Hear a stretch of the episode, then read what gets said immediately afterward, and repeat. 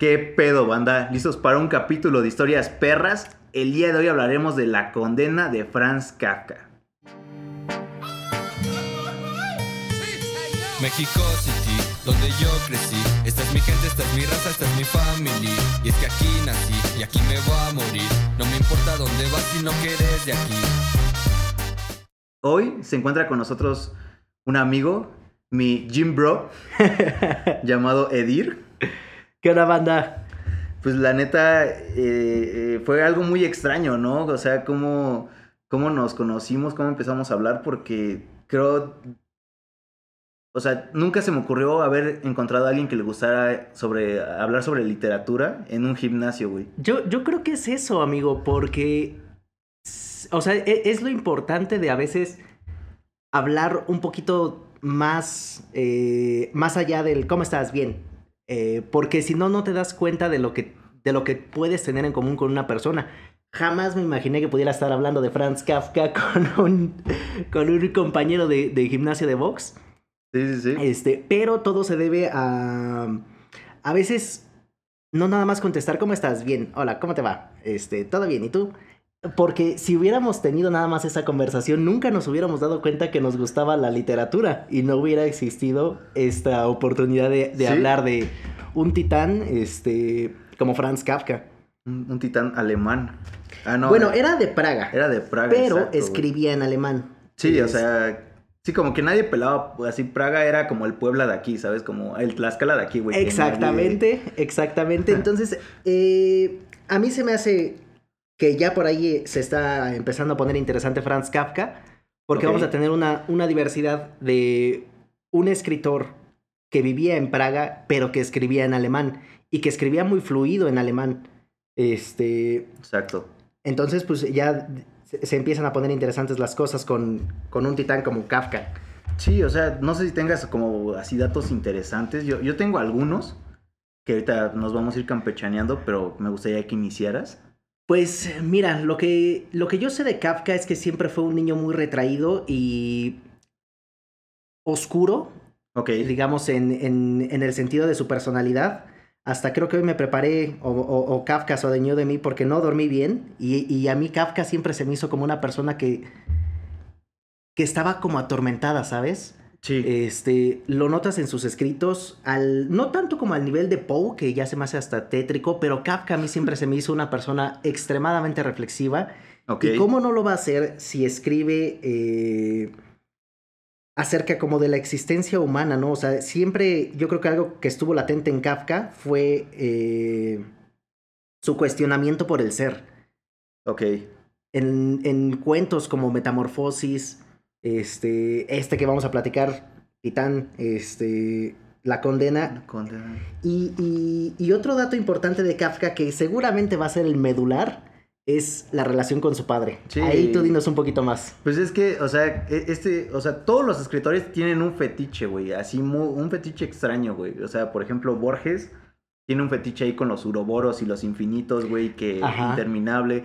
Este, Poe, como, como lo mencionas, güey, tiene como pedos oscuros y de alcoholismo y, y, de animales así tuertos, güey. Experimentación con drogas también tuvo este... el opio, le mamaba el opio. El opio. Entonces este güey tenía, o sea, tres fetiches, güey. El pedo con el padre. O sea, que, que hasta donde yo tengo entendido, y, chance estoy hablando por ti, si no, perdón, o sea, todos hemos tenido pedos con el, con el padre, güey. La burocracia y las morras, güey. Sí. No mames, la, la, o sea, ese güey tenía, ese güey tenía pedo así con todo, güey. ¿Sabes? O sea, Siempre han dicho que si no eres bueno en el amor, eres bueno trabajando, güey. Este güey tenía pedos en el trabajo y pedos eh, con, los amores, ¿no? Ahora, algo muy curioso de, de, de, la relación con su padre es que cómo alguien que se lleva tan mal con su padre acaba viviendo con él hasta los 40 años.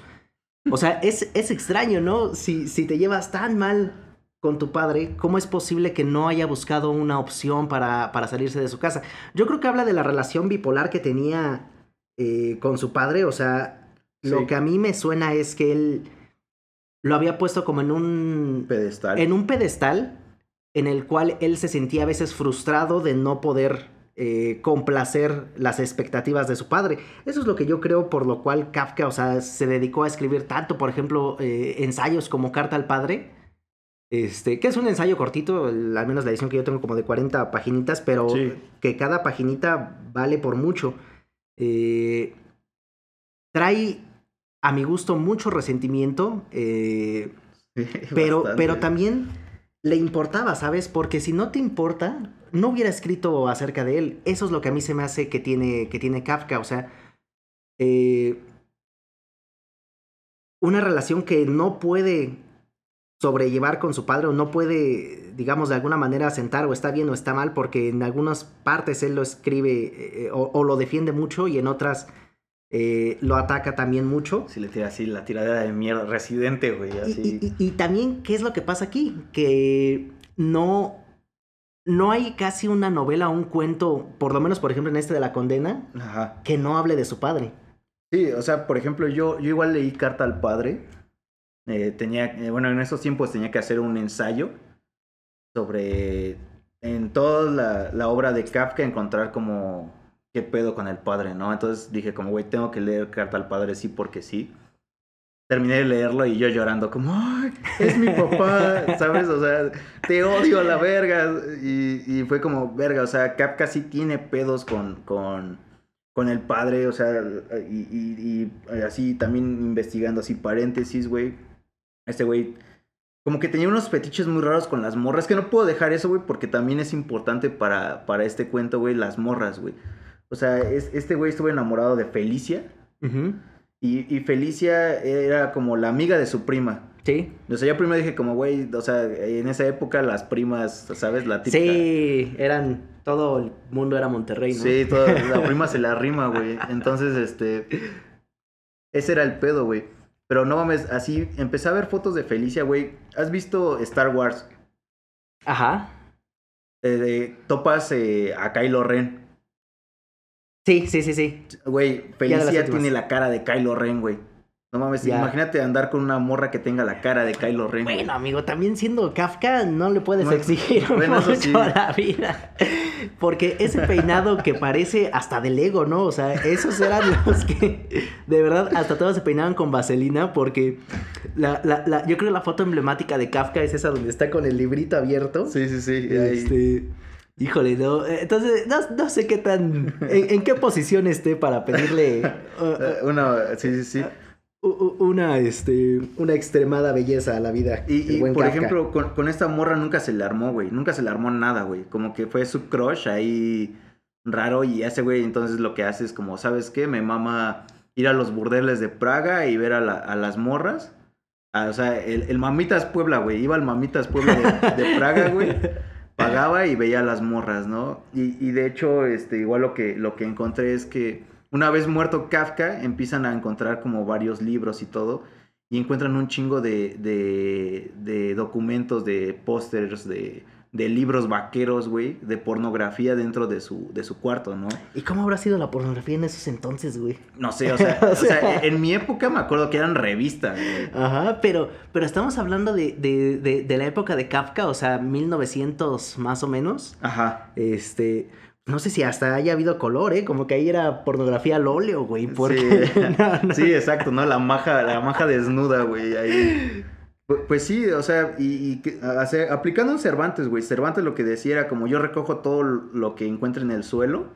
O sea, me imagino a Kafka recogiendo como los folletines de pornografía encontrados en el suelo a la verga, güey. O sea, no sé, raro.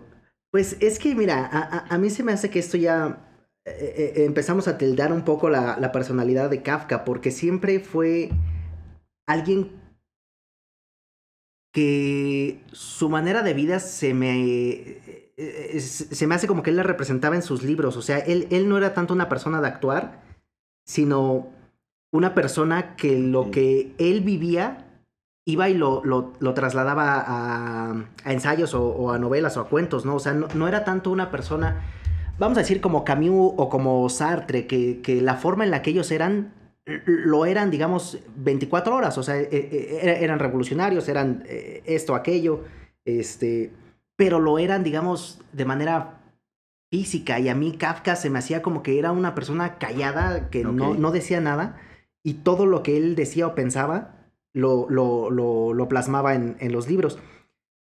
Esto a mí que, ah, o, o- o por qué lo digo, porque a mí siempre se me hace que hablar de Kafka es eh, analizar profundamente lo que, él, lo que él escribe, porque siento que está cargado con mucho significado.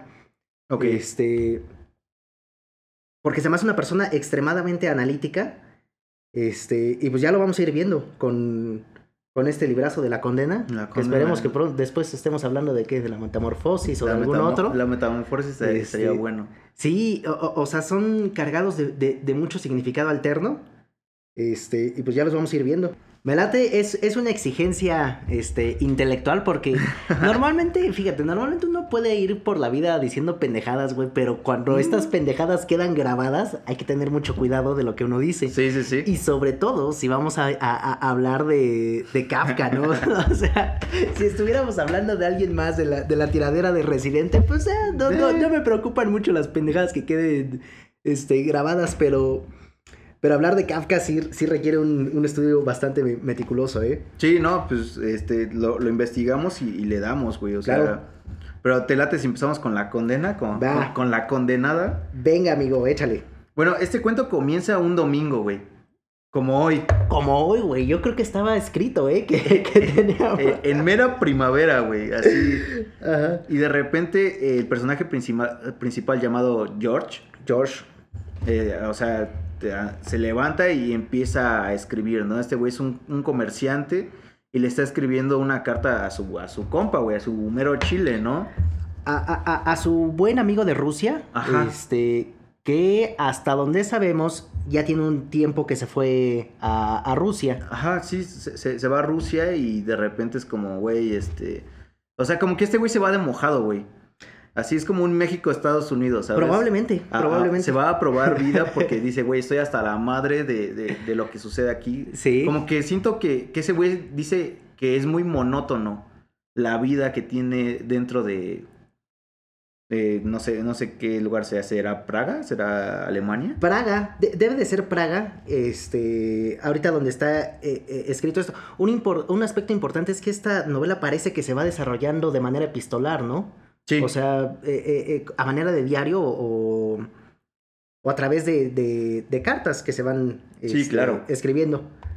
Sí, y pues la neta, este, como que, sí, o sea, este güey va a probar suerte a la verga y de repente le dice como, güey, la neta, este, a- aplica la del escritor romántico, güey. ¿no? O ¿Le quiere endulzar el oído? Ah, No, abre la ventana y ve, ve el horizonte, güey, y de repente se queda viendo y es como, güey, voy a escribirle a mi amigo, güey. Así fue como, güey, no seas ridículo, siéntate y, y escríbelo a la verga, ¿no? O sea, déjate de mamadas, güey. Y, ah, y de repente dice como, güey, la neta, este... Pues te empieza a contar que este güey se va a San Petersburgo. Y Correcto. ahí crea un, una como, una empresa. Sí. Una empresa, un negocio. Y dice que al principio le, va, le está yendo de huevos a este carnal, pero ya después le, le va, le está yendo de la verga a este güey. Correcto. A- a- además también en este, eh, eh, en este relato que le va haciendo el buen George a, a su amigo de Rusia, él eh, también le va contando un poco acerca de su vida. Le, le dice que su madre ya, ya murió, que va a ser uno de los puntos en, eh, sobre el cual se desarrolla la historia. Este, le va contando de su negocio, que como bien dices, este, le, está yendo bien, luego le va mal, eh, y de hecho eh, se va a ver algo de esto un poquito más avanzado, la, la relación que tienen estos dos buenos amigos. Sí, y, o sea, igual, o sea, un poco lo que se siente es que dice como, güey, le voy a escribir esa carta a mi amigo, no puedo decir que este güey es de la verga, le está yendo de la verga, o sea, no tiene amigos en Rusia y se va a morir solo, porque no conoce a nadie y no quiere como tener como relaciones afectivas con ninguna mujer, ¿no? O sea, no puedo escribirle eso, pero le tengo que escribir algo. O sea, esta necesidad de escribirle algo a su amigo es lo que, pues, como que te saca de pedo, ¿no? Fíjate que yo me acuerdo que de hecho cuando le estaba escribiendo a, a su amigo, hay una parte que a mí se me hace que se desarrolla muy bien eh, lo que viene a ser Kafka. Eh, porque cuando él está escribiendo, en algún momento como que él dice, pero ¿para qué le escribo tanto? O, de verdad me interesa que él, que él sepa este, Todo. todo. Y es ahí donde, donde lo, lo que platicábamos, de cómo nos conocimos tú y yo, ¿no? Ajá. O sea, que a veces uno no quiere traspasar esa barrera eh, en la cual ya como que penetras en la personalidad de, de, de la persona con la que vais a platicar. Entonces, esto a mí se me hizo eh, muy importante porque sobre todo me sentí muy identificado con cómo se dio este, la invitación a este podcast, Ok. en, en donde, pues, e- es el buen George hasta cierto punto se cuestiona, bueno, y le necesito contar tanto, me interesa este, llevar una relación superflua con él o no. Este, y es, es un punto también que se me hizo muy importante de, de esta primera como... Parte. eh, ajá, este primer contacto que llega a tener con su amigo en Rusia. Sí, o sea, sí, o sea, tienes mucha razón, es como, o sea, siento que como que al morir su madre y al tener como una relación, o sea, todavía no llegamos a esa parte, pero una relación como rara con el padre, es como, güey, necesito contarle a alguien mi- mis pedos, no me los puedo quedar y es como, ok, o sea, no me llevo tan chido con este güey, pero estoy forzándola para, para mantener esa amistad, ¿no? Y habla que quizás hasta como de un desahogo, ¿no? Porque el, el personaje se siente, yo, yo creo que relativamente solo. Incluso lo vamos a ver un poquito después cuando hable con... Bueno, no, no, no lo, voy a- no lo vamos a spoilear todavía, pero se siente como un poco solo. Y quizás esta relación que tiene con su amigo eh, le va dando pauta a que él cuente eh, pues lo, lo que él siente, ¿no? Sí, sí, o sea, de hecho, y, y, y, ah, o sea, primero, es que se siente como cuando, o sea, ¿no has visto estos, estos como, como memes que es como, güey, ¿cómo estás? No, pues se, se me murió mi mamá. Ah, bueno, qué bueno que estás bien. me alegro un chingo, la neta te escribo para invitarte a, a, a formar parte de esta como empresa piramidal, ¿sabes? Sí, O sea, como que lo sentía así, como que este güey le empieza a preguntar como, güey, sé, sé cómo estás, cómo te encuentras, no sé qué. Pero yo tengo un chingo de pedos, güey. O sea, se murió mi mamá, entonces este, eh, el, el padre, mi padre se ha vuelto muy distante conmigo. Solo nos vemos de vez en cuando. Y, y, y como que me dejó todo el trabajo a mí.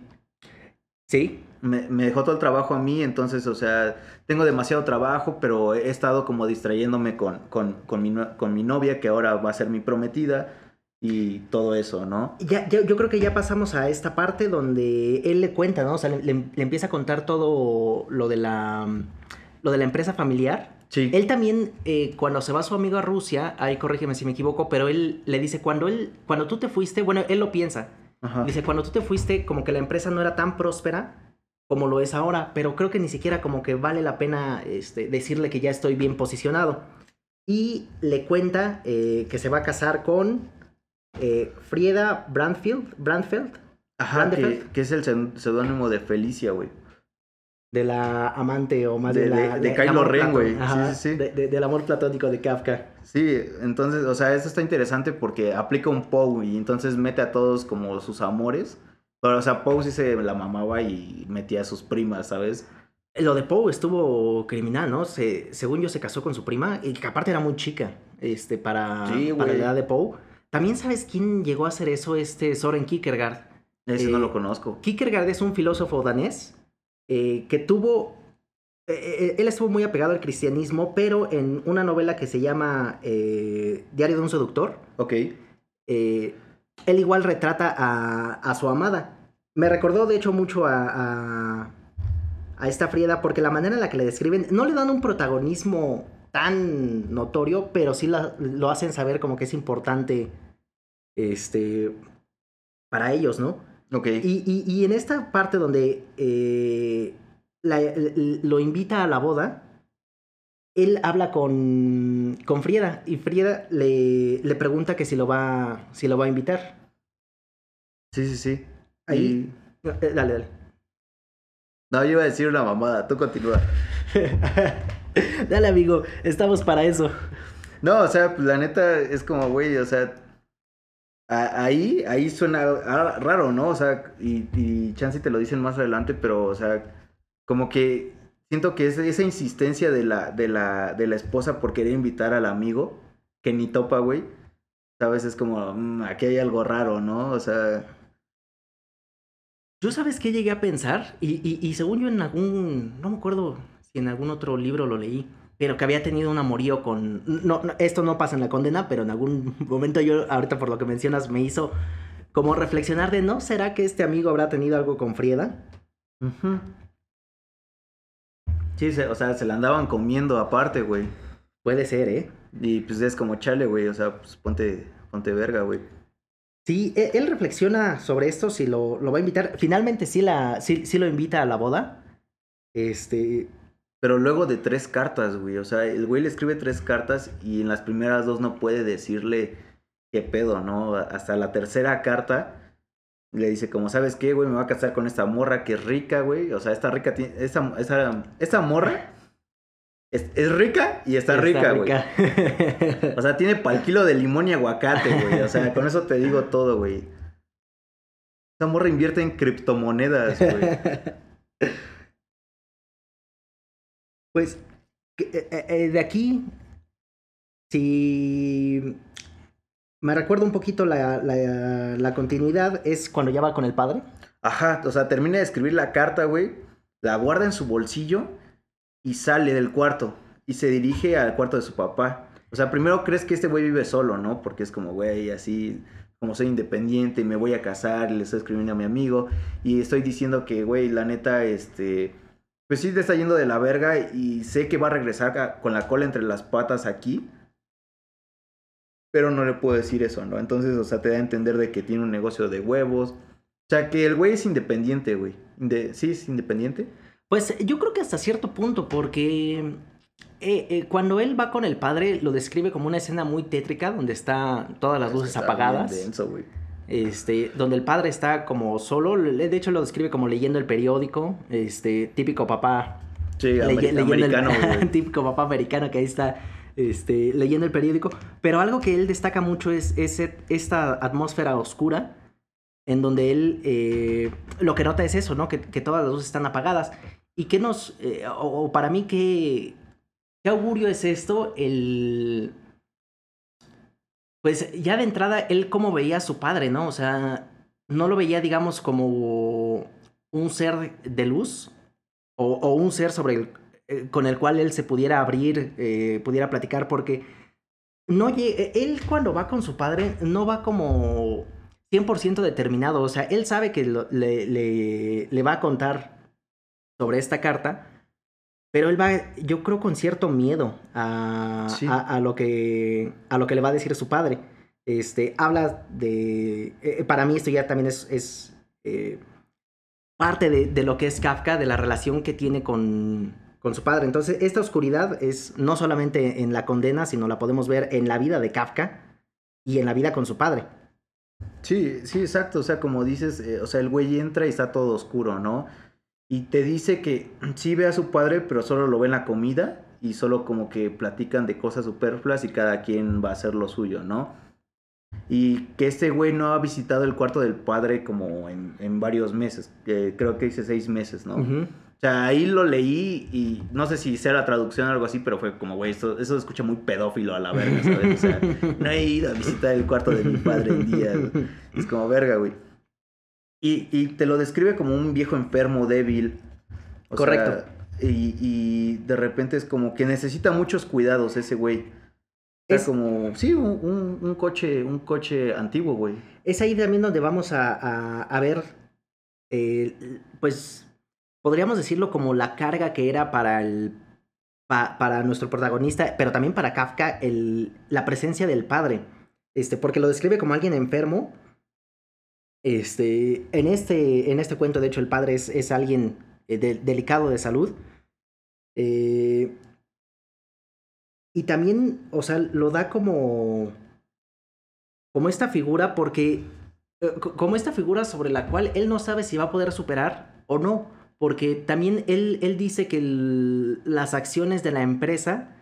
Pues las ha llevado él hasta cierto punto, pero que también no se ha podido independizar. O sea, él no sabe si, si dejar a un lado o no al padre, ¿no? O sea, es, es, es esa parte donde él le quiere seguir dando su lugar, pero también eh, no sabe si va a hacer las cosas tan bien como las hacía el, el padre. Ah, y, y de ahí es donde siento que surge el miedo. O sea, por ejemplo, te dice como, sí, o sea, La neta, no he visto a mi padre, no, nada, nos vemos para comer, de vez en cuando leemos el periódico en silencio, pero yo lo que hago no es quedarme en casa a, a, cuidar a mi padre, sino, güey, me salgo con mis amigos, echar como pinches chelas, güey, o ver a mi pinche rocaleta de vez en cuando, güey.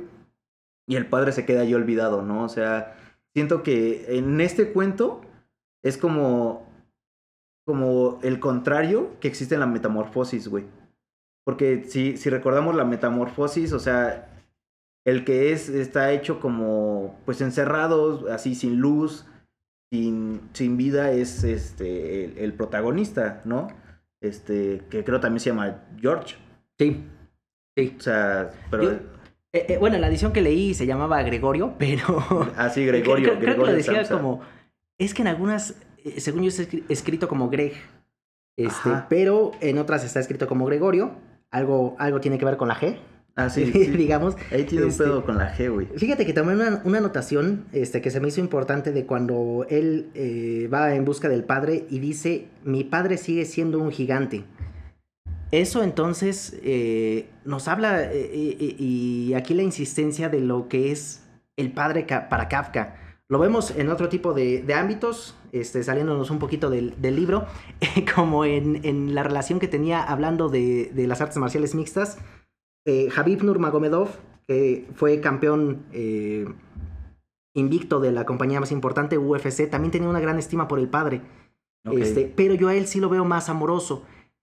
O, lo, lo, admiraba, pero con amor. Y a mí Kafka se me hace que admiraba al padre con con, pues, intimidación. o sea, miedo. exactamente. Sí, sí, sí. Sí, o sea, sí está muy denso. hablando de la UFC, güey, yo he visto a, algunos peleadores de la UFC y me llama mucho la atención porque como que hay güeyes que les mama el puto anime, güey. Ajá. está muy cagado cuando hacen como sus presentaciones y todo el pedo, eh, o sea... Es, es Israel Adesanya, eh, campeón de las 185 libras. Él todas sus introducciones las hace con. A él le gusta mucho Naruto, entonces siempre entra haciendo algún este, movimiento de Naruto. este. Y, es muy interesante esta parte. Eh, tanto de la UFC ah, como. ¿Lo de Naruto? Pues, pues todo, amigo. De la UFC de Naruto nos podríamos pasar hablando aquí de, de varias cuestiones. Yo te iba a preguntar algo. ¿Alguna vez has leído que Kafka escribe algo de su madre? No.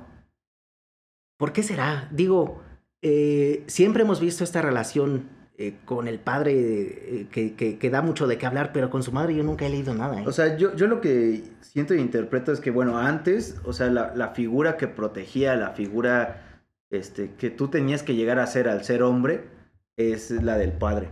Porque si te fijas en, en, la metamorfosis, igual chance ya no estamos cambiando de, de, libro. de libro de historia, güey es que la madre le tiene mucha como condescendencia a, Gregorio cuando se vuelve un insecto. Sí, lo cuida mucho también la hermana.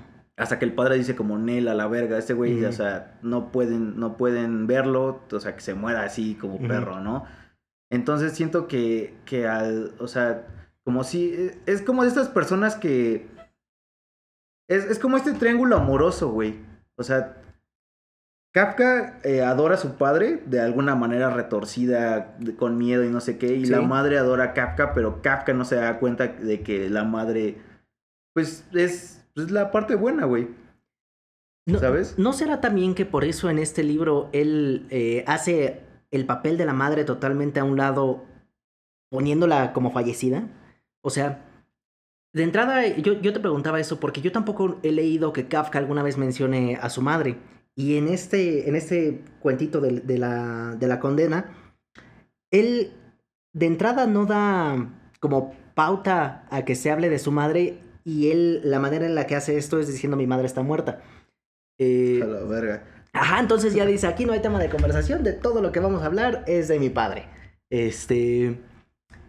Entonces es, es interesante también ver por qué Kafka no tenía eh, como esta relación con su madre. Y yo lo que creo es que era porque él no, no sentía como algún, algún reto a superar o alguna expectativa, perdón, a cumplir con la madre. Sí. O sea, como que él, él, él lo que quería era complacer a su padre Y aquí se viene un punto muy interesante que, que, a ver si no hablo de más, pero, pero, pues, pero se me hace que, que Kafka yo, yo lo veo esto con, con el famoso término kafkiano, que, que, quiere decir que es algo como burocrático, como complicado, como este, sí, sí, sí. Eh, eh, que se traba. Y yo, esta es mi reflexión. En, en una, eh, cuando precisamente él empieza a hablar con su amigo y le empieza a decir, bueno, le cuento, no le cuento, y él dice, pues ya, o sea, él se deja llevar.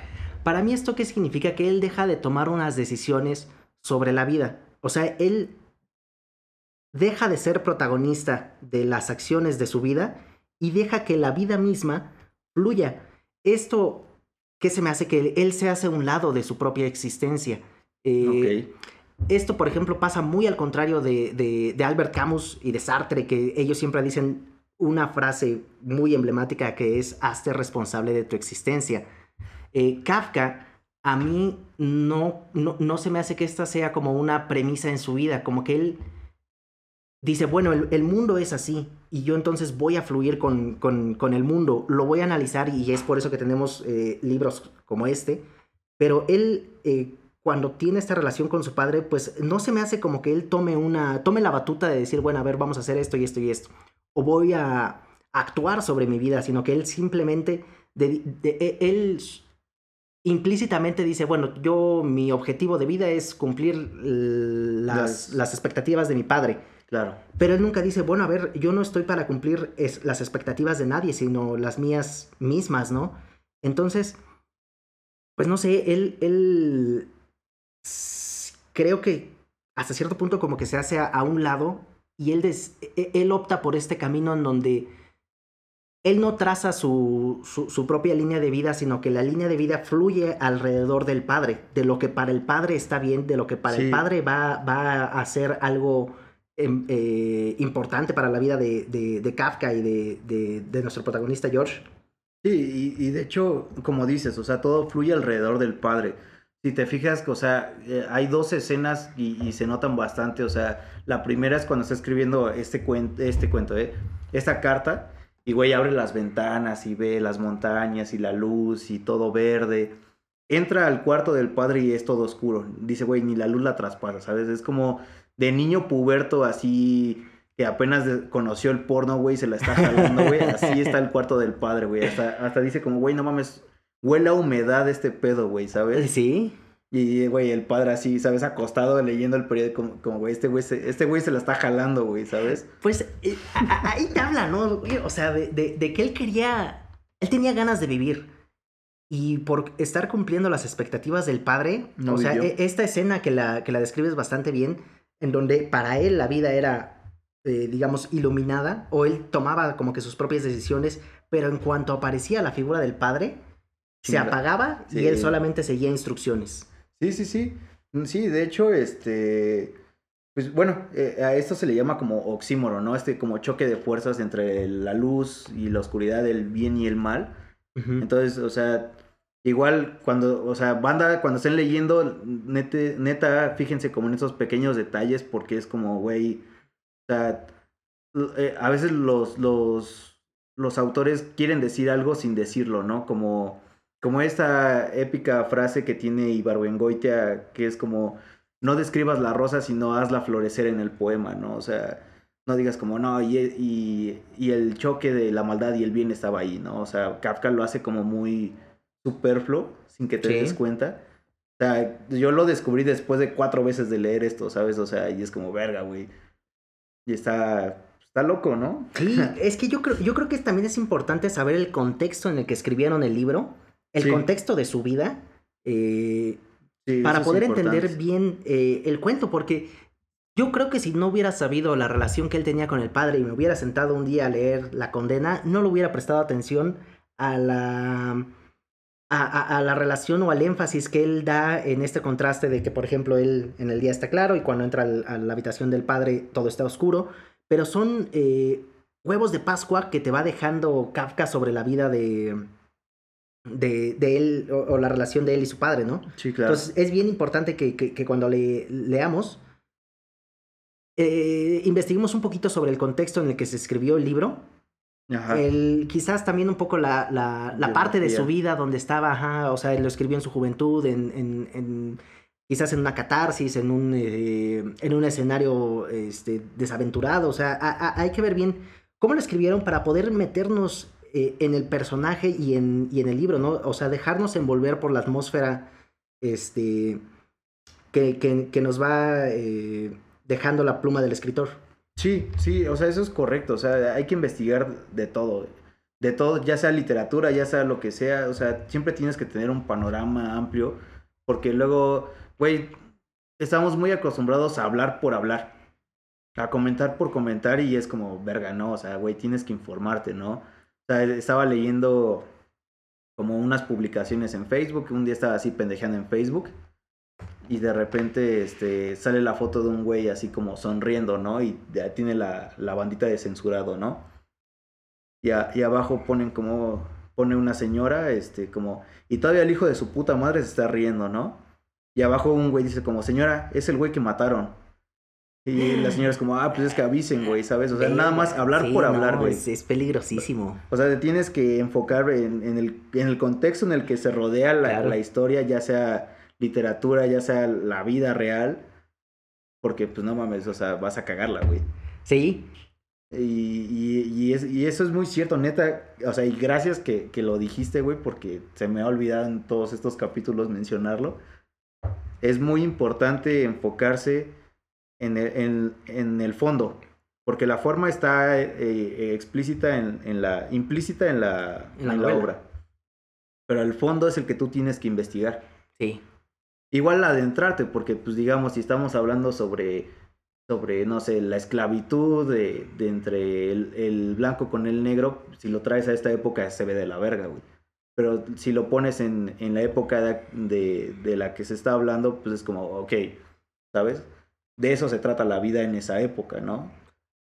Oye, ¿y a ti se te hace un... ahorita que ya nos desviamos un poquito del tema, sí, aprovechándolo. Sí, para eso es. A, a, ti se te hace que es un buen libro para empezar a leer a Kafka? Kafka. La condena, ajá. La condena, sí. Sí, yo también pienso lo mismo. Ese y la muralla. La muralla china, me parece que se llama. Sí, e, el cuentito.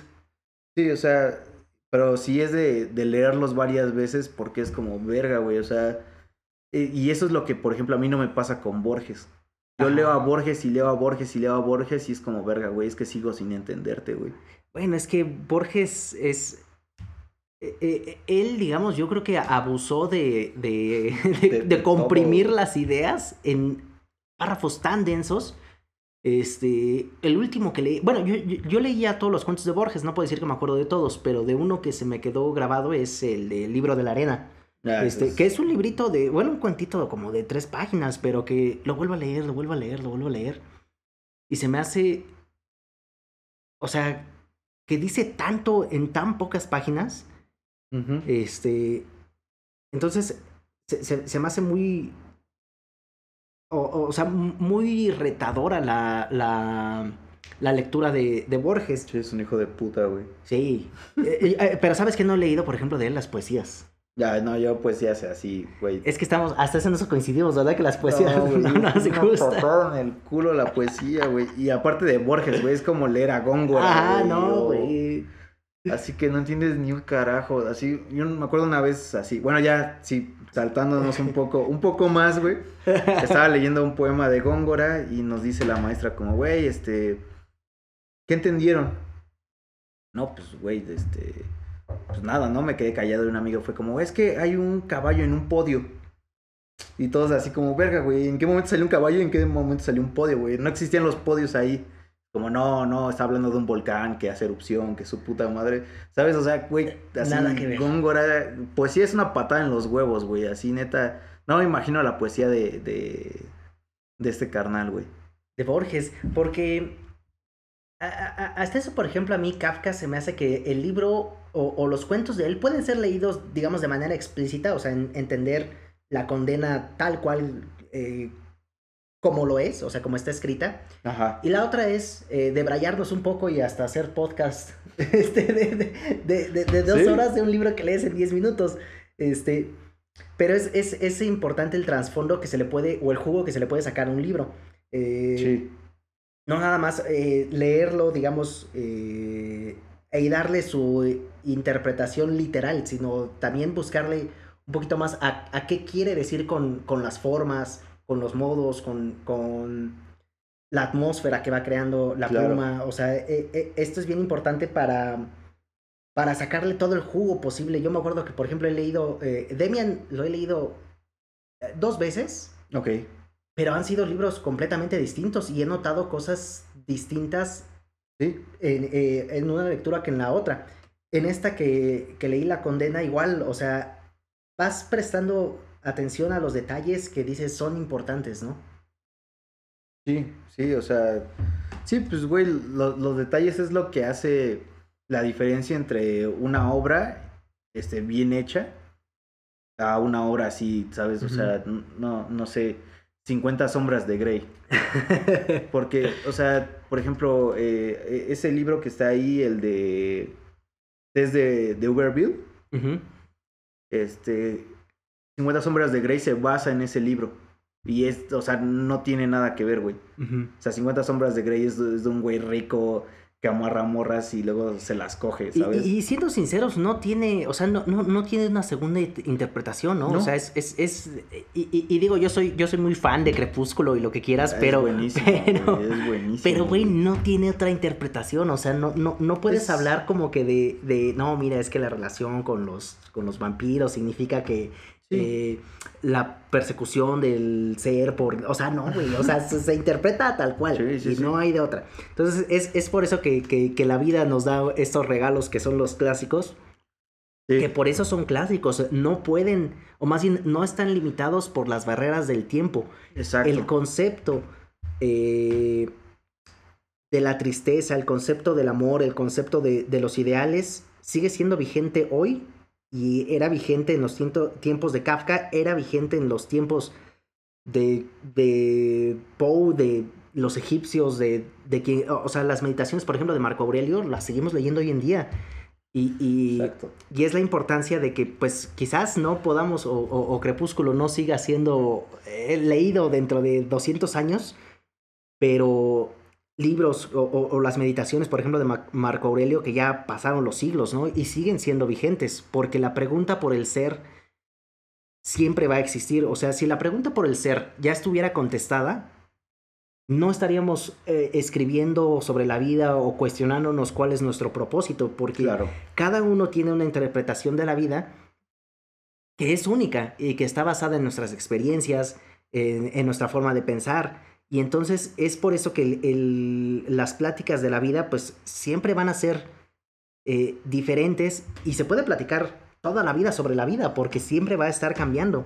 Sí, no, de hecho, o sea, como dices, este es un tema vigente, güey, porque, y lo dijimos al principio, ¿quién no ha tenido pedos con, con el padre, güey? O sea, güey, así, cuando eres adolescente aplicas la típica de, es que tú no me entiendes, güey. Sí.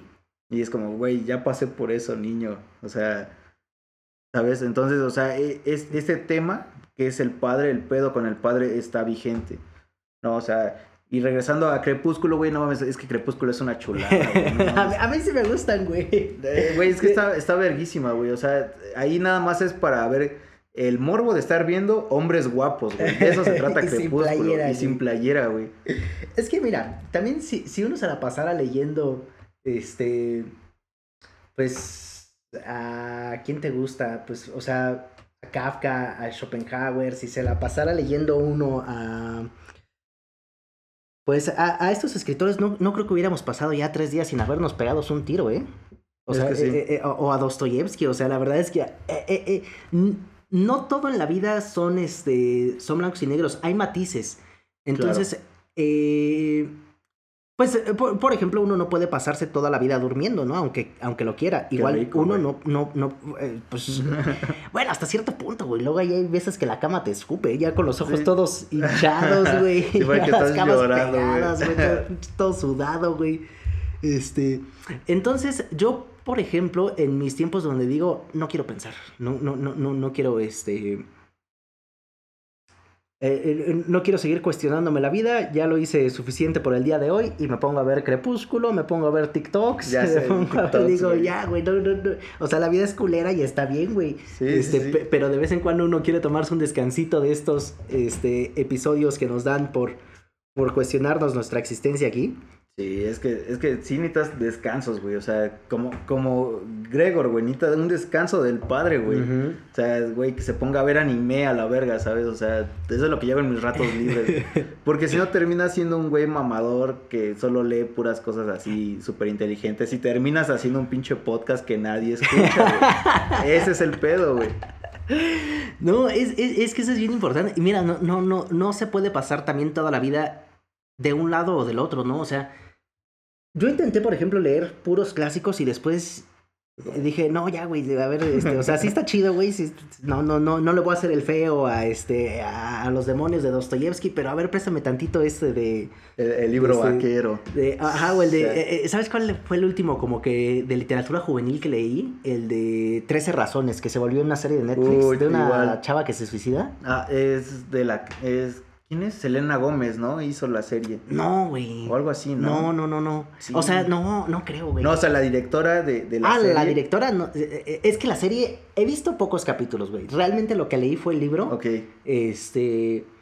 el- la serie la empecé a ver, güey. Ya no la acabé y después, como que, pues ya se me pasó el hype de, este, Ok. de 13 razones por ver Crepúsculo, güey. Eh, eh, por, por, por. Este. Vigésima quinta vez. este. Pero. Pues de vez en cuando tomo unos, unos descansos de, de estos clásicos que, que requieren este, bastante concentración para poder hablar de ellos. También otro que leí así de, de literatura juvenil, ¿cuál fue? Ah, uno que se llamaba El, el prisionero de Auschwitz, el, el- ah, el tatuador de Auschwitz. Ese iba a ser una película, güey. De hecho, o sea, se siente como que estás leyendo el guion de una película. Ok. Fíjate que no lo he leído, pero ahorita que, bueno, o sea, eh, ha- hacemos esta historia y regresamos, güey. O sea, yo, yo, yo había escuchado que, que antes en, para tatuar se hacía con ceniza, güey. O sea, por ejemplo, la gente que se cremaba y agarraban esa ceniza y con eso hacían la tinta para que los, los, los reos se tatuaran. O sea, pero muy, muy, muy atrás, ¿no? Ahorita ya... No, hay- pues yo creo que hasta ahorita lo siguen haciendo, güey, porque... O sea, estamos hablando de que eso lo, ha- lo hacen en las cárceles, ¿no? Sí, sí. Sí, yo, yo, yo creo que lo siguen haciendo, güey. No. Pero sí, yo, yo también he escuchado con, con orina, que veto a saber si es cierto o no, güey, pero yo he escuchado con orina y con cenizas de cigarro. También es- eso está bien denso, güey, porque, o sea, eh, yo tengo un compa que estuvo este, unos, unos años en la cárcel, güey. Me decía como, güey, cuando todo, hay una fila para tatuarse, ¿no? Entonces está el tatuador y tiene una cubeta de agua, güey. Entonces lo que hace es para limpiar la, la máquina, solo la remoja. Entonces, güey, si eres el último, güey, pues ya, te chingaste porque madre, güey. ya... Aparte, ¿qué tanto va a limpiar el agüita ahí, güey? O sea... Sí, o sea, sí me dan ganas de hacerme un tatuaje con ceniza, a ver qué pasa, güey. O sea, pero, ¿sabes? En un lugar así... Ajá. Bien, güey, o sea, Sí. no ir a, la cárcel y decir como, güey, a ver, voy, a, voy a, este, asaltar un banco para irme a, de las cenizas la de tu compa, güey, hazme un, no, ¿sabes? mames. A ver si no agarra las cenizas de la abuelita, güey. Sí, güey, no mames. Pero ese está, entonces ahorita que dijiste eso, chan- o sea, no trata de eso el, el- la novela. ¿De qué? O sea, no, no hay una parte en donde neta te digan como, güey, se hace con ceniza. Ah, no, no, no, no. Este, no, eh, él de hecho solamente le dan las máquinas, ¿eh? No, no, en ningún momento como que él se mete a detalle qué es lo que... o ¿Cuál es el proceso de tatuar? Sino él de hecho nada más lo toma como... Pues me, me puse a trabajar, ¿no? O sea, como que ni siquiera menciona tanto el, el hecho o describe la máquina o el proceso de, de del tatuaje. Este, porque la historia principal es de este famoso tatuador que empieza a conseguir favores de los alemanes. eh, lo hace. Ah, porque él tiene la suerte, güey, que se muere el tatuador y a él lo convierten en el tatuador. Como la película del pianista. Que necesitan un, un músico, ¿no? No, Ah, no, no, no, güey, no, güey. ¿verdad? No, sí, no, no, no, no, porque la del pianista Este, nada más es que él es pianista y se Sí, salva sí, sí. porque el soldado alemán le pide que le toque una pieza, ¿no? Pero, Ajá, sí, sí, sí. pero No, en esta, él, él tiene la fortuna que se muere el tatuador y a él lo hacen el, el tatuador y poco a poco empieza a ganar favores y se enamora ahí de una, de una judía y tienen ahí un, un romance y total, que es un cuento de hadas, este, que parece ser que es cierto, ¿eh? O sea, porque el libro, eh, o sea, está basado en hechos reales. Ok. Y no dudo, mira, somos hoy en la Tierra 7 mil millones de personas. Ajá. Que no haya pasado alguna de estas cosas que solamente se ven en las películas eh, dentro de estos 7 mil millones que somos hoy, güey. Pero eso se va regenerando y regenerando y regenerando. O sea, pues chance y sí pasó, güey. Chance y sí. Mm. Además de, de- de- de, digamos, todas las millones de personas que estuvieron involucradas. Chance y sí, chance y no. Nunca lo sabremos, la verdad. Ok. Pero, este, no se me hace del todo descabellado. Y antes de que empecemos a hablar de motores de carros, güey, y Sí, este, sí, Ju- Porque justamente iba a decir como, como bajo la misma estrella, güey, pero ya ese es otro, eso, lo dejamos para otro podcast. para otro podcast, güey. Bueno, Dale. el caso es que este carnal, güey, entra y se saca de pedo su, su jefe, le dice como, como, ah, aquí estás, ¿no? Aquí estás, mi perro, no te había visto en varios días, ¿no? Sí, todo déspota, güey. Y de repente como que se levanta y empieza a caminar, güey, y trae la bata abierta. Y, o sea, y, y me, me dio un chingo de risa porque Kafka dice como, güey, y le, y le colgaban, güey. Ajá. Como, güey, pues le, le colgaban los, los Kafkitas ahí, ¿no? Ahí- los, los- los, este, antecesores de Kafka. Sí, güey, ahí le, le estaban colgando, güey. Porque dice, su pesada bata se abría y le revoloteaban los bajos, güey. Aquí está, güey. Le revoloteaban los bajos al andar, güey. Y su hijo dice como, no mames, pues qué pedo, o sea, pues la neta, ¿cuál es tu pedo conmigo, no? O sea, como que, pues güey, vístete o algo así, ¿no? O sea, llevas mucho tiempo ya aquí adentro, haz algo. Y de repente, o sea, como que este güey, al ser déspota, no sé por qué Gre- Gregor, Gregor siente que tiene la... Siente una invitación a, a sentarse y a platicar con él. Es como, güey, te está tratando de la verga, no sé por qué neta te sientas y quieres hablar con este güey, ¿no? Sí, que es cuando enseguida le pregunta el padre que si está bien tapado, ¿no? Ajá. Este, o sea, eh, eh, vemos que el padre quizás tenga un, un poco de demencia. Este, a mí se me figura porque no, incluso sobre ya este, esta traye- trayectoria final que vamos a platicar, el padre a mí no se me hace una persona muy cuerda.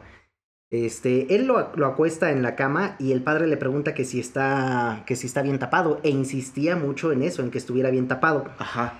Luego, este, es ahí donde ya pues va, va, va a entrar la parte, eh, eh, el juguito del, del, del cuento. Uy, no, güey. Este, el juguito de, de- de esta barbacoa llamada La Condena. eh, que es ya donde le revela la carta del amigo. Él, primero le dice que si se acordaba de un amigo. El padre le dice que no, que no recuerda a ningún amigo, Ajá, que cuál amigo, que estás loco, güey, que, de cuál fumaste, güey, que estás Sí, haciendo sí, puras pendejadas. Este. Empiezan los reclamos del padre. Empiezan los reclamos del padre. Y, a ver, ¿tú, tú, tú, tú qué versión de esto nos tienes? Sí, o sea, eh, este güey se, se- se- le dice como, güey, te quiero hablar sobre mi amigo, ¿no? Ujú. Dice, ¿cuál amigo? No, pues que mi amigo y así se hace bien pendejo, güey. Y de repente, ah, tu pinche amigo. Sí, Ajá. sí, ya me acordé. Y dice, ah, sí, no, este güey es como la mera, es mi mero compa, ¿no? Mi mero mole, la mera lechera conmigo, este güey, ¿no? Y de repente le empieza a contar así bien emocionado que qué pedo con, con, con su amigo y con su, lo, lo de su compromiso. Y al, y al padre como que, como que ese güey está en otro pedo. Como Ujú. dices, chance está loco, chance le vale, le vale verga, güey, lo que está contando, ¿no? Sí. Y, y de repente aquí lo sentí como una escena de. La escena épica del padrino, güey. Ajá. ¿No, no has visto la escena que es como, güey, vienes el día de la boda de mi hija y me pides que mate a alguien y no es por dinero? Sí. eh, E- Este güey le dice como, güey, vienes aquí a hablar sobre tu amigo sabiendo de que me vale un kilo de verga, Ajá. güey. Y sigues hablando y no te callas. sí. Y es como, verga, güey, no mames, o sea, es como, Gregor, ya, güey, ya, bájale, güey, o sea, no quiere hablar contigo este güey, ¿sabes? O sea... Y, y llega un punto en el que le, sigue contando a su amigo y le dice como, ¿en verdad tienes un amigo? Y Sí. es como, verga, güey, o sea, ¿en verdad tienes amigos? Sí.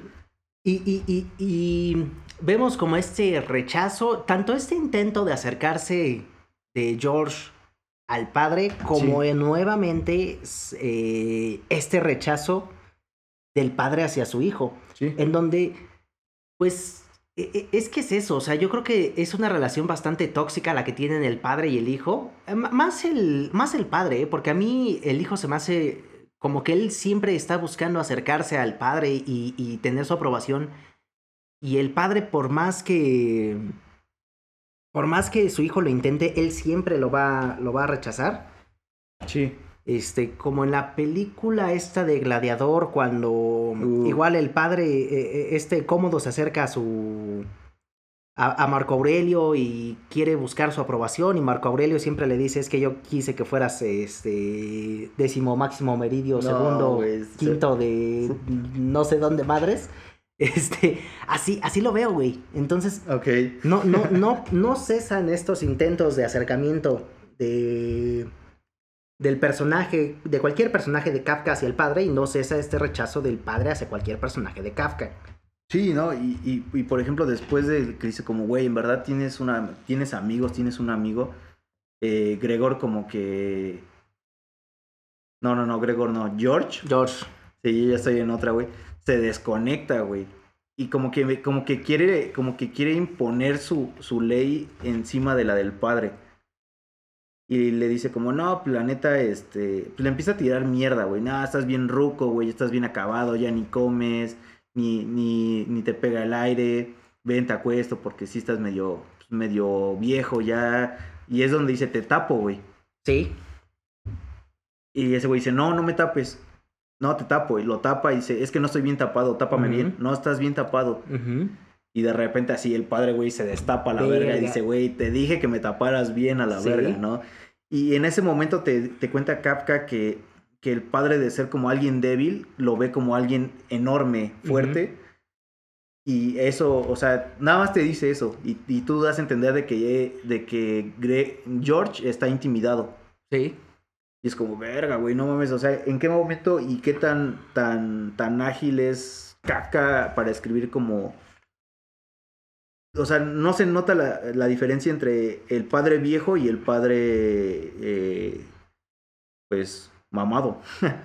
¿Sabes? Y, y, aquí ya se viene, o sea, en, en, este absceso que tiene el padre, una confesión que se me hace que le va a pesar mucho a Kafka, que es cuando le dice que, su, que él sí conoce a su amigo y que de hecho él, el padre, quería que ese amigo fuera su hijo. No mames, eso está bien sobres, güey.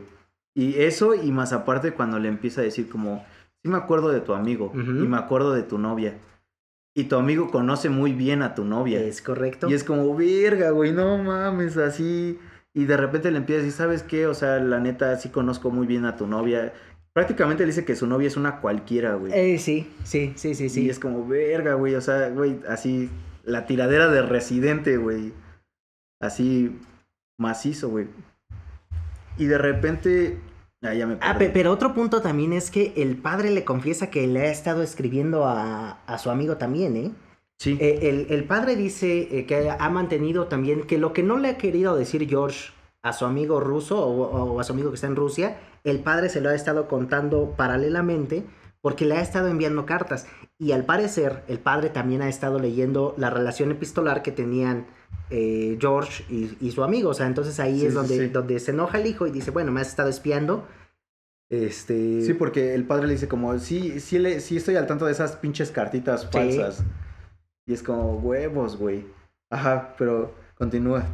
Pues ya de aquí se viene pues la, la, parte medular, este, donde el, padre se vuelve loco, empieza a decir este, que claro que conoce a su, a su amigo, que él ha estado informando de todo, que ojalá ese amigo hubiera sido su hijo, este, eh, donde le dice que pues, su novia es una cualquiera, que la conoce, que empieza a decirle lo peor eh, a, a George sobre él, y entonces vemos nuevamente este rechazo. Sí, eh, pero por ejemplo ahí George como que, como que empieza como, como que quiere hacer menos como todo lo que le hace el padre y lo, lo, lo piensa como a, a burla. Es como, güey, si le digo que tiene como la, los bolsillos como...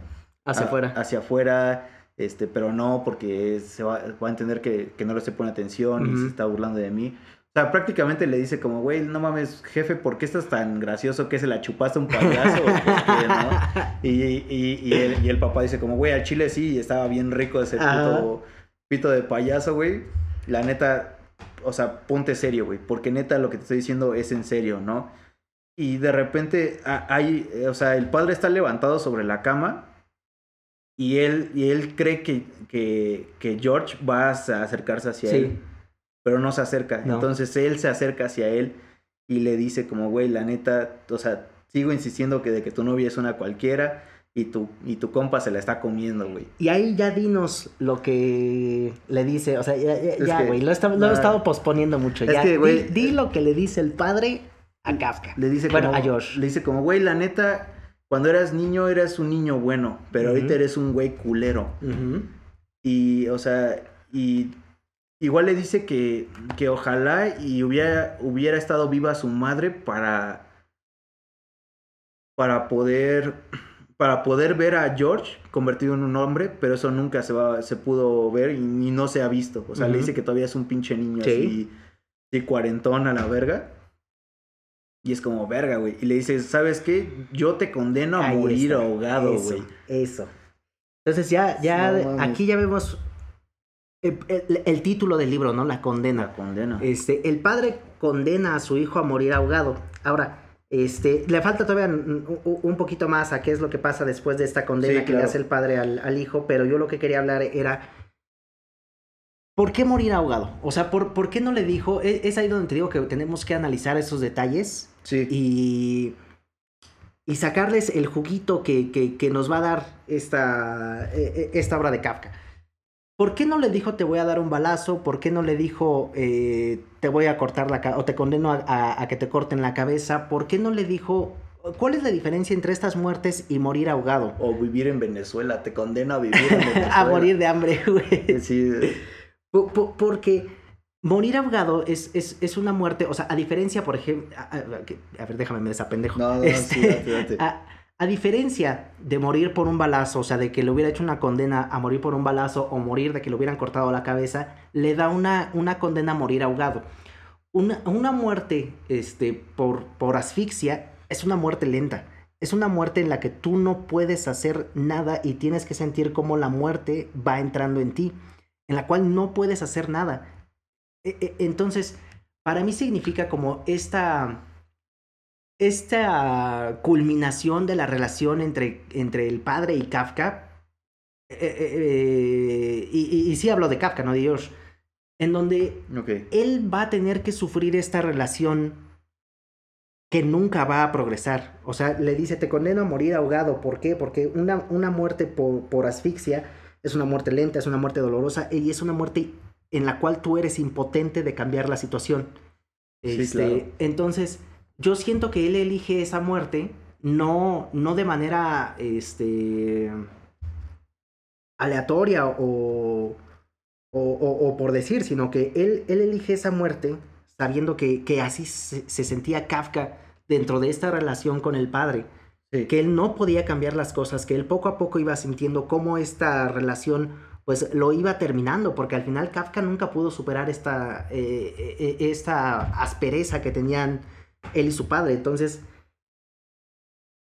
aquí ya como que vemos la parte donde Kafka, o más bien George, aquí sí George, intenta hacer todos eh, los esfuerzos posibles por complacer las expectativas de su padre, pero sigue sin cumplir las expectativas de su padre.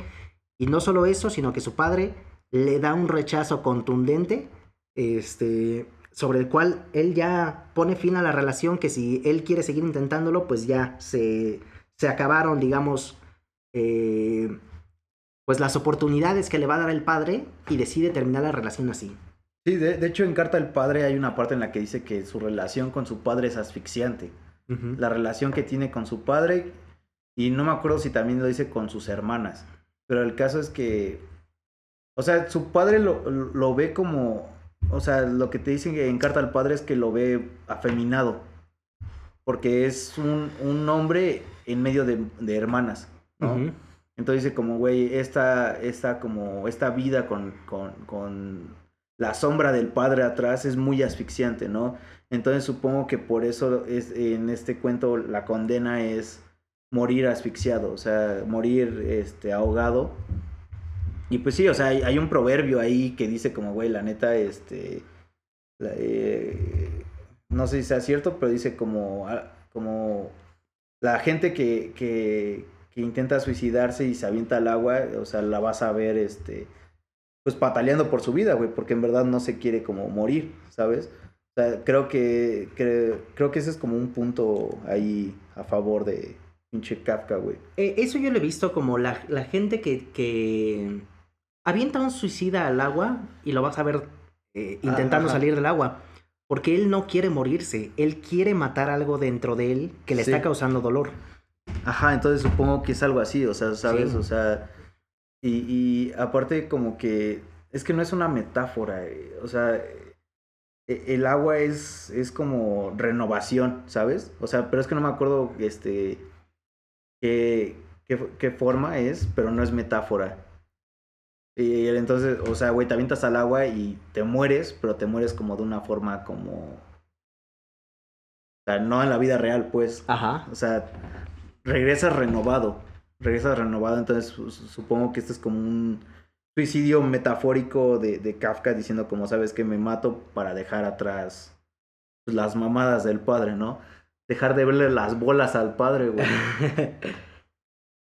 que aquí entonces ya pasa, donde el padre condena a morir ahogado a Kafka, a, perdón, George, y George eh, baja las escaleras rápidamente, choca con la con una trabajadora de su casa, Sí. va al puente y ve pasar un autobús. Y él dice, ese autobús va a cubrir la... o va a tapar el sonido de, del agua cuando mi cuerpo la impacte. Se avienta Kafka, perdón, se avienta George y acaba diciendo había un tráfico. O sea, como que yo lo que entendí es ni siquiera el, el ruido del autobús pudo cubrir eh, Sí, el, el que splash. ajá, el splash del agua. Y aquí termina el cuento, con, con George suicidándose por una condena que le hace el padre y vemos hasta dónde pueden llegar eh, las, los conflictos que tiene el, el- el hijo con el padre, que siempre lo atormentaron y, y- y tanto lo hicieron que terminaron con su vida, ¿no? Sí, o sea, ahí se ve el poder del padre, o sea, como dices, y, a lo largo de, de esta como mi- mitad del cuento vemos, o sea, la fuerza del padre, eh, eh, el miedo que le tiene al padre y la voluntad del padre eh, al decir como, güey, esto se va a hacer y eso es lo que tienes que hacer, ¿no? O sea, por ejemplo, vas a morir ahogado, güey, te condena a morir ahogado, el güey va y se avienta a la verga, ¿no? Es como yo sigo siendo el que impone las reglas aquí, güey, y tú vas a hacer lo que yo quiera que hagas, güey. Y es como, verga, güey, no mames, neta. O sea, aparte, o sea, ya, ya para como cerrar eh, eh, el cuento, o sea, Kafka se levanta una madrugada en diciembre, me parece, a escribir este cuento, aunque lo, lo escribe en primavera, ¿no? O sea, lo escribe en una noche. Y es como, imagínate escribir algo así, güey, en un día. Pues bastante denso. Eh, pocas páginas, no, no es un cuento largo, pero sí es un cuento que da mucho de qué hablar. ¿A ti qué te pareció la condena? A mí me gustó bastante, o sea, yo, yo antes siempre confundía la condena con la colonia penitenciaria, güey. O sea, nada más por el título. Pero ya después de leerlo varias veces fue como, ah, o sea, el- La colonia penitenciaria, según yo, es de los cuentos más largos que tiene este sí, Kafka. Y a, a- a mí la condena se me, se me hace un, un punto clave para poder entenderlo. Entender la relación que tenía con el padre, por eso digo, es, es muy importante leer eh, el trasfondo sobre el cual escribe el, el escritor. Porque ya aquí te describe mucho de lo, que, de lo que él tenía y esta relación tóxica que tenía con el padre, güey. no mames, o sea, sí, o sea, te digo, terminas de leer a Kafka así, la, la parte de, de- del padre y es como, güey, es que sí, o sea, me identifico muy cabrón, ¿no? O sea, o terminas de leer esta novela que no me acuerdo cómo se llama, güey. Eh, donde el, prota- el protagonista se llama K, nada más. Eh, El proceso, ¿no? El proceso, Ajá. sí. Eh, o sea, lees como esa parte burocrática, güey. Sí. Y es como verga, güey. Así te sientes en la oficina, güey. Y así de la verga. que según yo, a raíz de este libro, el, eh, o el que más este, da a entender el término kafkiano. O sea, el, en el proceso Sí. es donde yo creo que puedes entender eh, lo que Kafka entendía por la burocracia. Y para mí es, o sea, no, no una burocracia solamente en el sentido literal, sino en el sentido en el que, pues él hasta cierto punto como que deja de, de actuar y se deja llevar por lo que dicen eh, las leyes, por lo que dice pues la misma burocracia, Sí, ¿no? O sea, claro. él, él deja que el sistema actúe y él sale de la ecuación en la cual él puede modificar las cosas y es por eso que, o sea, para mí lo kafkiano es, eh, o sea, es, es esta parte burocrática, pero también es dejar de, de, de ser protagonista de, de tus acciones y dejar que el sistema gobierne sobre ti. Sí. Sí, o sea, es que sí está bien rudo, güey. O sea, o sea, pues es que de, de más chico lo lees y es como, güey, eso nunca me va a pasar, güey. Y huevos, así, neta, la burocracia te jode, güey. Te joden los putos impuestos, te jode Hacienda, güey. Así, neta, si me estás escuchando, así da chingas a tu madre, güey. Neta, te pasas de verga, güey. O sea, es, es un pedo muy culero, güey. Y como dices, o sea, y por eso es tan como, como nuevo, tan, tan fresco esto que, que habla Kafka, ¿no? Sí. Eh, eh, eh, tan... eh, no se ve limitado por las barreras del tiempo, ¿eh? Ajá, Kafka no, no está limitado por las barreras del tiempo. Este, esto pasa con otros autores. eh, eh, o sea, de los que ahorita Camus también, Sartre, o sea, es- estas preguntas por el ser nunca se acaban. Y en ninguno de los cuentos de Kafka o de las novelas de Kafka está como factor el tiempo en el que tú digas ya esta novela no Sí. no tiene algo que aportarme porque ya esto, o sea, no es lo mismo, por ejemplo, escribir o leer un libro de geografía de hace 30 años en donde el conocimiento que tenemos hoy de geografía es, es ha evolucionado. El conocimiento, la pregunta por el ser, sigue sin responderse, sigue sin responderse. Entonces podemos seguir hablando de, de, de esto o, o podemos seguir leyendo libros eh, que hablen de esta parte de, de la vida y que sigan siendo vigentes. Sí, o sea, de la vida, de, de, de- sí, del amor, güey, por ejemplo, está ahí, este, pues, güey, Romeo y Julieta, ¿sabes? Aunque todos lo romantizan, es como, güey, es que está de la verga. Es un libro que acaba muy triste. Bueno, un, un, este, un drama que acaba muy triste, ¿eh? Ajá, pero todos quieren tener el, el- el- la historia de Romeo y Julieta, es como, güey, no, no, no la tengas, ¿sabes? No, ajá, que es lo que platicábamos hace rato de Rayuela, ¿no? Que Rayuela como que lo tienen romantizado y para mí se me hace un, un libro, este, pues, Duro. duro, que no, no es una relación ideal de amor. Hablamos de la, del complejo o la, el sentimiento de superioridad que tiene Oliveira sobre la maga. Eh, y pues no, no- no, no se me hace a mí una relación que sea admirable, pues, o que, o que, o que llegue a ser un punto sobre el cual tú quieras llegar. Claro. Sí, o sea, la neta. Pues bueno, aquí sí lo hizo bien Kafka, güey. O sea, por ejemplo, ya habíamos tenido un capítulo con eh, Ante la Ley. Y fue como, o sea, sí está muy chido tu cuento Kafka, pero no mames, lo agarraste del, del proceso y nada más, güey, le cambiaste, Adaptaste ahí lo adaptaste, güey, lo revolcaste y salió tu cuento, ¿no? O sea, aquí se ve que neta Kafka, pues le echó ganas, güey, le echó ganas Sí. y, y se le respeta porque lo hizo en un, en un día, güey, en una noche, güey. O sea, sacar un cuento, una novela, bueno, no una novela, no estaría muy perro, güey, pero sacar un cuento que traspase las barreras del tiempo, como dices tú, en una noche, güey. O sea, es, es de admirar y es de envidiar, güey. O sea, no mames. Yo ya quisiera escribir algo así en un día, güey. Sí. ¿Y cu- cu- cuál va a ser la siguiente, este... eh, eh, el siguiente objetivo, amigo? Pues, ¿Podremos seguir hablando de Kafka o de...? eh, lo ¿O de que qué nos vamos a quieras, aventar, o sea, güey? lo que se te antoje, güey. Ahí lo vamos pensando, igual y puede ser algo de Kafka. Algo también de Crepúsculo. Ándale, güey, podemos hacer un análisis literario este, de dos horas sobre Crepúsculo, güey, la estructura que tiene. Podemos seguir con los alemanes si quieres. Po- podría ser Gese. Ese, sí. A mí, en lo particular, me gusta mucho Gese y, pues, o sea, aparte de él sí tengo más de qué hablar, ¿eh? O sea, ha- hay unos eh, que que he leído, que nada más casi me, me, me he familiarizado con, con, la novela, pero en lo particular Gese, a mí sí me gusta mucho la, la, escritura que tiene. Se me hace alguien también muy intelectual. O sea, ganador del premio Nobel. Sí, sí, sí. Este, entonces no, no estamos hablando de, de, de, cualquier escritor, estamos hablando de un clásico alemán. Sí. Este, los alemanes a mí se me hace que tienen un... Una pluma muy densa, güey.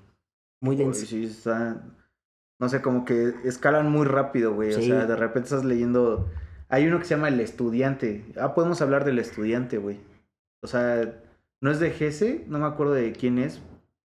Pero habla sobre. Así, lo vamos a dejar así superficial. Un estudiante. Este. Prostitutas. y violaciones. Ok. Lo dejemos ahí. Neta, lelo, güey. Y si quieres, nos juntamos más adelante a, a hablar sobre él. Igual, pues o sea, prácticamente eres mi vecina, entonces. Sí, güey. Entonces, ya, pues, pues, yo creo que fue eh, ahorita. No, no creo que hayamos dejado algún punto sin cubrir de esta, de, de esta, de este cuentito. Digo, se puede hablar todavía mucho más. Claro. Este, pero me dejo, me, quedo tranquilo en que sí tocamos los puntos medulares, ¿eh? sí, o sea, es importante y aparte, o sea, que la banda que lo escuches como verga, o sea, chance y me dan ganas de leerlo. A ver qué encuentra, güey. Sí, sobre todo porque no, no, hay que quitar ese concepto de que la lectura es aburrida. O sea, hay conceptos tan interesantes en la lectura, o sea, eh, que no es como que del todo ñoño leer. Hay cosas eh, que, que, son de admirarse, o sea, la, valentía del, de, de, los escritores al hablar de temas eh, difíciles.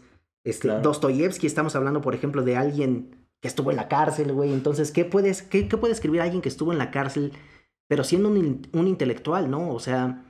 Sí, Cervantes, por ejemplo, también. Correcto. Eh, Sartre, que escribió en medio de la guerra, este... Y estaba visco, güey. Exactamente, güey. Entonces hay que lidiar con la guerra y con todo el bullying que le hacían, Sí, sí, o sea... Güey, ese güey escribía de, de derecha a izquierda, güey, porque no mames. O sea, sí, tienes toda la razón. La neta, hay, hay cosas como sorpresivas que te, que, que te, aparecen en una, en una novela, en un cuento. O sea, casi, casi como, como un ETS, güey, ¿sabes? Una enfermedad de, transmisión, sexual, güey. Es tan sorpresiva, güey, que no te la esperas, güey. y hay que lidiar con eso en ese momento y seguir adelante, güey. Pues, con la lectura, no con el pero... ¿Conclusiones, amigo? Pues la neta, no. O sea, no sé si quieras añadir algo más para cerrar. Léanlo, banda, léanlo. Es, es un libro muy, este, muy corto, muy bueno. Eh, y no quiero decir que, que, que, solo lean libros, libros cortos, sino que este es un libro que no demanda mucho tiempo. O sea, este es un libro que se pueden leer ahí esperando abajo del, del metro. Abajo del reloj del metro, porque te, toma media hora leerlo. O sea, es, es, un libro rápido y que te va a dejar muchas, este, muchas reflexiones. Entonces, pues nos quedamos con, con que Kafka es un escritor eh, con relaciones ahí con, con, ah. cosas con el papá. Este, un cuento muy bueno, léanlo. Y pues, pues la neta, estamos para la próxima, amigo. Sí, sí, pues aquí nos despedimos. La neta, si les gustó nuestra versión, deberían leer la original, está más chida. Y pues nos vemos en la siguiente historia, perra. Hagan sonar las trompetas, retumba la ciudad completa. Tierra maya, tierra azteca tierra de los que se fletan. Aquí no termina la fiesta, de noche hasta que amanezca. Yo no disparo escopetas, mejor te disparo una caguama en la banqueta.